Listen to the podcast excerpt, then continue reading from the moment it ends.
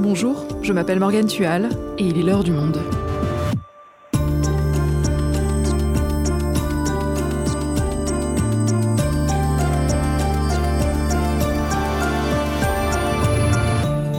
Aujourd'hui, on s'intéresse à une icône de la lutte contre la crise climatique, Greta Thunberg. Elle a été traitée en superstar, mais aussi fortement critiquée et même menacée de mort.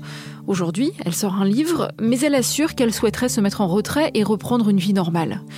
Lucas Minicini est reporter pour M, le magazine du Monde. Il avait rencontré Greta Thunberg en 2018, alors qu'elle commençait tout juste à être connue. Il est retourné la voir à Stockholm il y a quelques jours. Il nous raconte une nouvelle Greta Thunberg qui cherche à passer le flambeau après avoir frôlé le burn-out. Je pense que j'ai été à la limite du burn-out.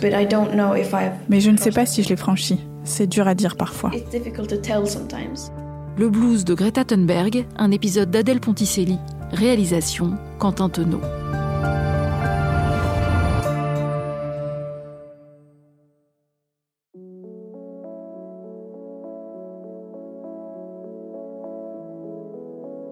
L'interview a été calée un dimanche matin à 9h et moi je pars le jeudi parce que le trajet va être long. J'y suis allé en train parce que c'était euh, dans les conditions pour rencontrer euh, Greta Thunberg pour limiter son empreinte carbone. Donc euh, c'est pour ça que je me suis lancé dans ce, dans ce périple. Et comme prévu, il est 4h36 et le train démarre. C'est un petit train de, de banlieue, il est peu rempli. Les gens prennent leur petit déjeuner et nous avançons tranquillement vers le nord, donc vers le Danemark et bientôt la Suède après 28 euh, heures, enfin 30 heures de trajet pour retrouver Greta Thunberg et euh, cette interview extrêmement euh, planifiée, extrêmement contrôlée le dimanche matin à 9h dans les bureaux de sa maison d'édition suédoise donc qui s'appelle Polaris. Je la retrouve bien changée par rapport à il y a 4 ans, extrêmement entraînée par rapport au, fait de donner des interviews. En tout cas, elle est très à l'aise euh, pendant cet entretien et quand je la retrouve, euh, elle a une, petite gourde posée devant elle, euh, elle est au bout d'une table et elle, elle fait des petites blagues à certains moments. Elle me raconte la vie normale d'une jeune femme de 19 ans qui passe du temps avec ses copines, fait un terrail, un voyage en train à travers l'Europe avec ses potes. J'essaye d'être aussi normale que possible. Mais bien sûr, c'est différent parce que j'ai une position très spéciale.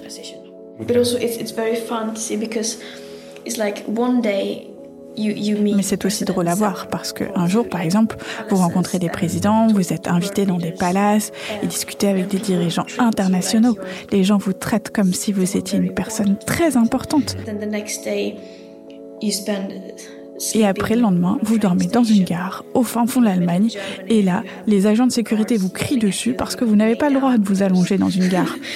le contraste est vraiment très grand, mais c'est drôle. Il y avait un contraste entre euh, ce comportement très à l'aise et aussi des choses très graves qu'elle racontait, que ce soit le fait qu'elle soit pas passée loin du burn-out plusieurs fois, les menaces de mort qu'elle peut recevoir, les fans extrêmement oppressants qui comme devant chez elle, et plein d'événements qu'une jeune femme de 19 ans n'est pas censée gérer, euh, en tout cas pas à cette échelle-là et pas de cette manière.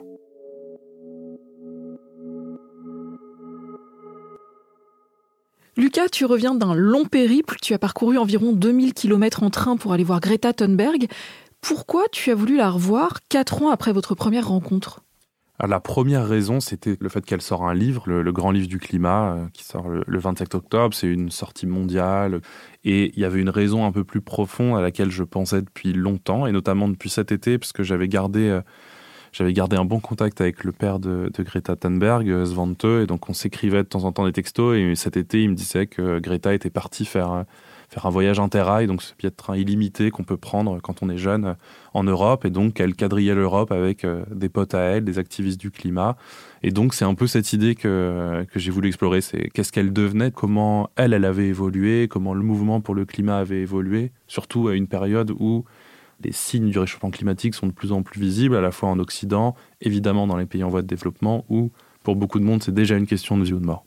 Alors replongeons avec toi en 2018 lors de votre première rencontre. Tu décides d'aller la voir parce qu'elle a lancé une grève de l'école pour le climat en Suède. Tu cales ton reportage. À l'époque, tu travailles pour le magazine Society. Il est convenu que tu ailles la voir en décembre.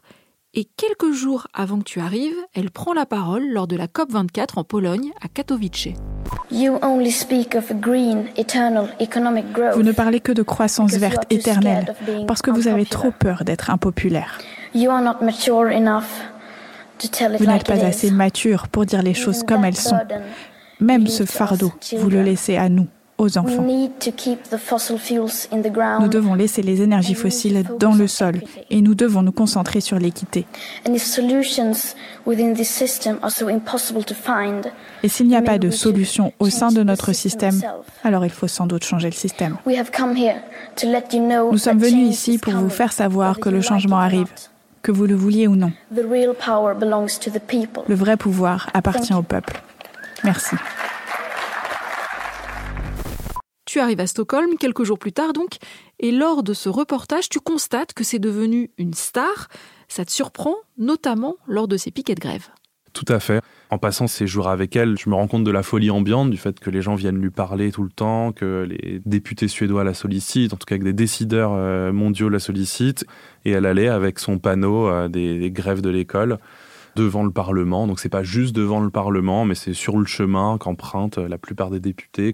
Et donc là, elle se pose, elle pose son panneau. Il y a des jeunes qui arrivent, il y a des, des passants qui viennent échanger avec elle. Et je me rendais compte d'une dimension euh, presque un peu mystique qui pouvait y avoir parfois, où euh, bah, des gens venaient se confier, euh, inspirés par la figure de Greta Thunberg, inspirés par son énergie, venaient raconter qu'un membre de leur famille était tombé malade, venaient raconter que Greta leur donnait beaucoup d'espoir pour euh, faire face à ce défi mondial qu'est le réchauffement de la planète. Et euh, c'était à la fois beau et un peu dérangeant aussi, parce que surtout à cette époque-là, elle avait seulement 15 ans, c'était une collégienne, et les gens semblaient projeter tellement d'énergie et d'espoir dans cette jeune femme qui n'était pas censée euh, être la solution à, tous nos problèmes, en tout cas au réchauffement de la planète. Et au milieu de cette folie, tu as accès à une facette plus intime de Greta Thunberg que te dévoile son père. Donc la première fois que je la rencontre et que je passe du temps avec elle et avec son père euh, Svante, les deux reviennent beaucoup sur euh, en fait les, premières années de Greta, notamment quand elle avait 10-11 ans et que là, elle était victime d'une grave dépression au point d'avoir presque du mal à manger. Enfin, il racontait qu'elle avait du mal à se nourrir, ça a affecté sa croissance, ça a rendu encore pire cette dépression et, ce mal-être, et que euh, ce mal-être était très lié à l'inaction climatique, à la conscience du réchauffement de la planète, et que aucune action radicale n'était prise pour changer ça. Et ça a amené à un diagnostic médical plus précis sur euh, le fait que euh, Greta Thunberg est atteinte du syndrome d'Asperger et ça explique euh, son rapport au monde, sa manière de d'agir, cette concentration qu'elle peut avoir sur un sujet comme le climat au point de tout connaître par cœur, d'avoir une mémoire extrêmement précise. Et c'est aussi ce qui l'a aidé à gérer ce que maintenant on appelle l'éco-anxiété, mais donc ce mal-être lié au réchauffement de la planète. Et c'est donc ça qui va l'aider à sortir de sa dépression, le fait d'agir Totalement, c'est elle, elle raconte vraiment que c'est euh, la lutte pour la planète qui euh, lui permet de, de se sentir utile, de trouver d'abord des connaissances, des activistes avec qui bosser, mais qui deviennent euh, ses amis au fur et à mesure.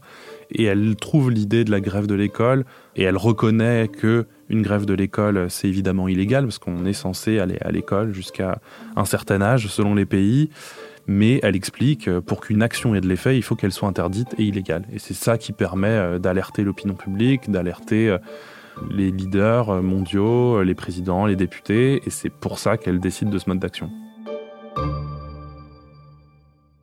Et puis, elle a eu la vie qu'on lui connaît, elle a rencontré des tas de personnalités et elle a traversé aussi en voilier de l'Atlantique pour se rendre à l'ONU à New York. Nous sommes en 2019 et c'est là qu'elle prononce son discours le plus célèbre. Je ne devrais pas être ici, mais à l'école, de l'autre côté de l'océan. Et pourtant, vous venez nous demander à nous les jeunes de l'espoir. Comment osez-vous? Vous avez volé mes rêves et mon enfance avec vos paroles creuses. Et pourtant, je fais partie des chanceuses. Des gens souffrent, des gens meurent, des écosystèmes entiers s'effondrent. Nous sommes au début d'une extinction de masse. Et tout ce dont vous nous parlez, c'est d'argent, du conte de fées d'une croissance éternelle. Comment osez-vous? Grâce à cette notoriété, elle rencontre donc de nombreux dirigeants du monde. Et lors de votre entretien, il y a quelques jours, elle t'a confié qu'il y a une rencontre en particulier dont elle garde un souvenir amer. Uh, Une des personnes les plus puissantes au monde a dit si nous avions su ce qu'impliquait vraiment l'accord de Paris, nous ne l'aurions pas signé. Ce n'est pas vraiment encourageant parce que certaines personnes essayent constamment de me convaincre que les gens au pouvoir savent ce qu'ils font, que tout est sous contrôle, qu'ils essayent, qu'ils essayent de faire le bien. Donc il ne faut pas être si dur avec eux. Et puis vous entendez ce genre de choses. Donc évidemment, j'ai essayé de savoir qui c'était, qui avait bien pu lui dire ça. Elle hésitait, elle avait du mal à... Elle n'avait pas vraiment tranché à ce qu'il fallait dire le nom ou pas. Et je lui demandais aussi pourquoi elle, elle hésitait à dire qui est cette personne.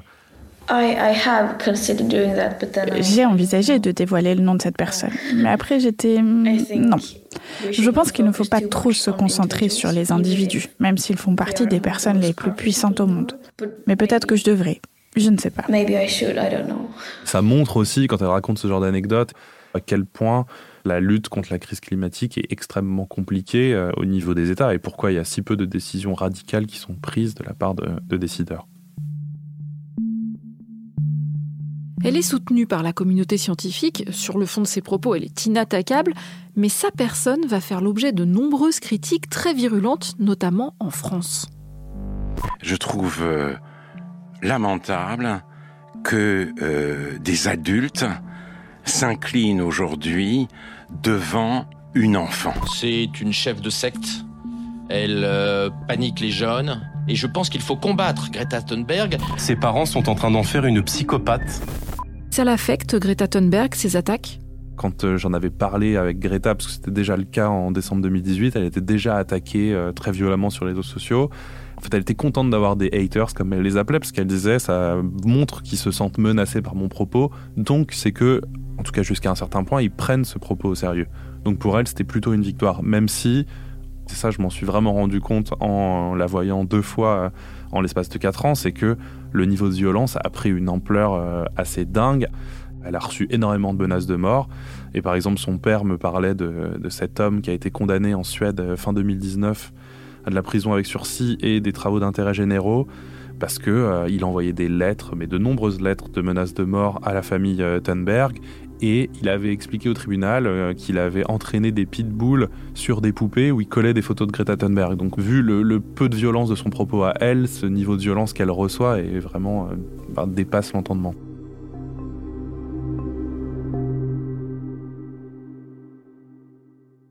Depuis quelque temps, j'ai l'impression qu'on la voit moins, Greta Thunberg.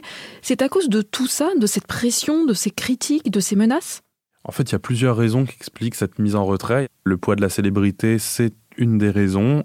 Et aussi, elle explique qu'elle euh, est passée plusieurs fois au bord du burn-out. Elle dit même qu'elle n'est pas exactement sûre si elle a dépassé la ligne ou pas, que c'est parfois difficile à dire. Mais pour elle, le burn-out militant, est vraiment un, sujet. Elle en parle avec d'autres militants de Friday for Future. Elle en a parlé dans une des vidéos qu'elle a postées euh, début septembre, euh, avant les élections suédoises. Et pendant notre interview, elle explique que pour faire attention à ça, elle essaye de repérer des signaux euh, de surmenage et que c'est des choses assez basiques comme bah, si elle a plus le temps ou plus l'énergie de sortir les poubelles, c'est là qu'elle s'inquiète et qu'elle met un coup de frein. Elle fait aussi l'objet de critiques au sein même du mouvement climat. C'est quoi ces critiques? En fait, la critique principale, euh, c'est que euh, Greta attire trop l'attention sur elle, qu'elle capte trop euh, les médias, qu'elle a trop personnalisé le mouvement. Surtout parce que Greta Thunberg, et c'est pas de sa faute, mais elle est blanche, elle est suédoise, elle est privilégiée parce que ses parents ont un peu de sous. Donc, elle a fait de Friday for Future un, mouvement de, de, gens privilégiés dans une démocratie fonctionnelle, alors que être activiste climatique dans un pays autoritaire, c'est pas les mêmes risques, c'est pas le même enjeu que d'être activiste climatique en Suède et ces inégalités qui sont devenues très visibles dans un épisode en particulier. Donc c'était Davos euh, début 2020 où euh, avec trois autres militantes euh, écolo, Greta est prise en photo. Sauf que AP, en publiant la photo, en fait, ils ont enlevé Vanessa Nakate, une figure ougandaise du mouvement extrêmement influente. Donc, il y a évidemment eu excuse publique, mais ça a servi d'électrochoc pour le mouvement de voilà, vérifier en fait quels sont les privilèges de chacun au sein du mouvement climat. Et comment elle répond à ces critiques, Greta Thunberg? Bah, Elle y répond bien, c'est pas forcément facile pour elle, mais elle explique que euh, elle son but, c'est de faire euh, émerger d'autres figures. Et elle le fait même en pratique à des événements où elle donne rendez-vous à des journalistes pour des conférences de presse où elle fait l'introduction et ensuite elle passe le micro. Et aussi, elle ne va pas rester concentrée que sur le climat, mais elle va inclure d'autres combats, d'autres luttes dans cette, euh, dans cette lutte plus large pour la planète. Et ça marche, ces stratégies pour mettre en valeur d'autres personnes? Ça marche plus ou moins bien. Il y a, y a d'autres figures qui émergent, mais euh, évidemment pas à la même échelle que Greta. Et c'est vrai que début octobre à Stockholm, elle me racontait que très souvent, toujours maintenant, elle est invitée à des conférences pour parler du climat, de son combat presque systématiquement maintenant elle refuse, mais qu'elle dit par contre, euh, voici une liste d'activistes partout dans le monde qui connaissent le sujet parfaitement, invitez-les, et que les organisateurs, les organisatrices, très souvent lui disent, bah, si tu refuses, on préfère inviter personne. Et puis le mouvement climat a beaucoup changé ces dernières années. Certains sont devenus plus radicaux. Je pense notamment aux actions menées par Extinction Rébellion. On pourrait aussi citer celle du collectif Dernière Rénovation. Est-ce que Greta Thunberg est encore perçue comme radicale? Et puis elle, comment elle s'inscrit dans tout ça? Pour beaucoup de militants, c'est plus assez radical parce que euh, aussi il y a une forme d'habitude où on s'est habitué aux grèves pour l'école et pour eux c'est plus assez pour, euh, pour capter l'attention à la fois des médias et du public. Et c'est vrai que même Greta, elle, euh, c'est une question qu'elle a au sein du mouvement, mais elle, elle veut bien faire la distinction entre les militants de Friday for Future et les militants d'Extinction Rébellion par exemple.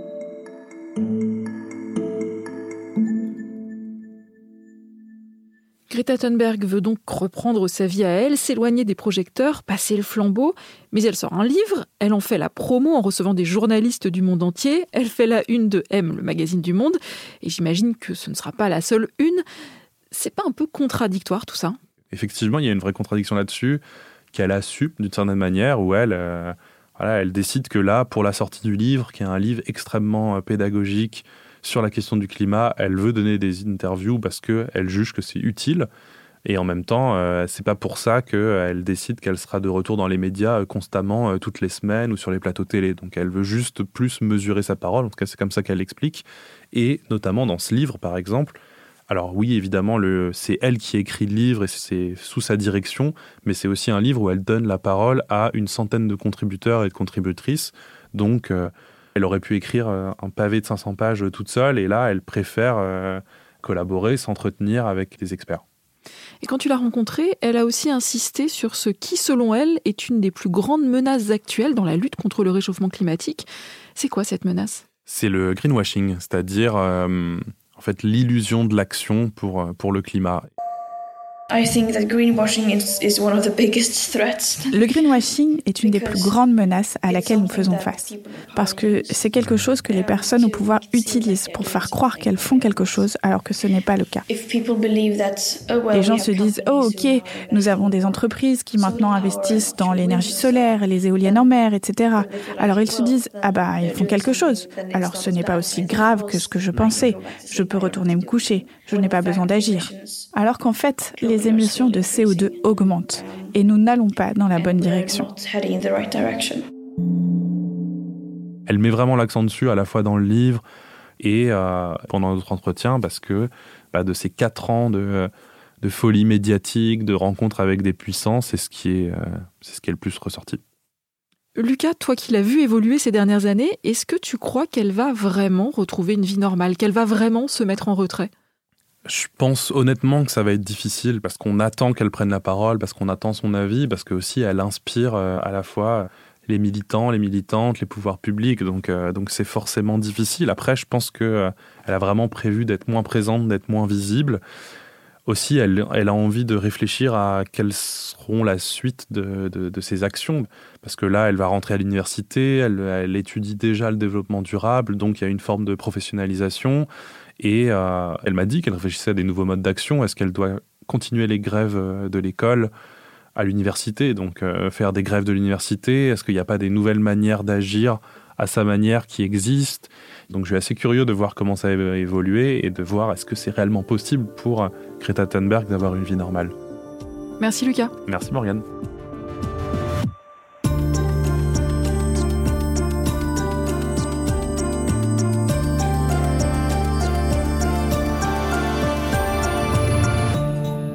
Lucas, on peut lire le long portrait de Greta Thunberg que tu as écrit. Il suffit pour cela de s'abonner au monde.fr.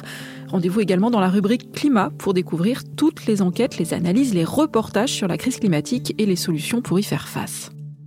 C'est la fin de l'heure du monde, le podcast quotidien d'actualité proposé par le journal Le Monde et Spotify. Pour ne rater aucun épisode, vous pouvez vous abonner gratuitement au podcast sur Spotify ou nous retrouver chaque jour sur le site et l'application lemonde.fr. Si vous avez des remarques, des suggestions ou des critiques, n'hésitez pas à nous envoyer un email à l'heure du monde. L'heure du monde est publiée tous les matins, du lundi au vendredi. On se retrouve donc très vite. À bientôt.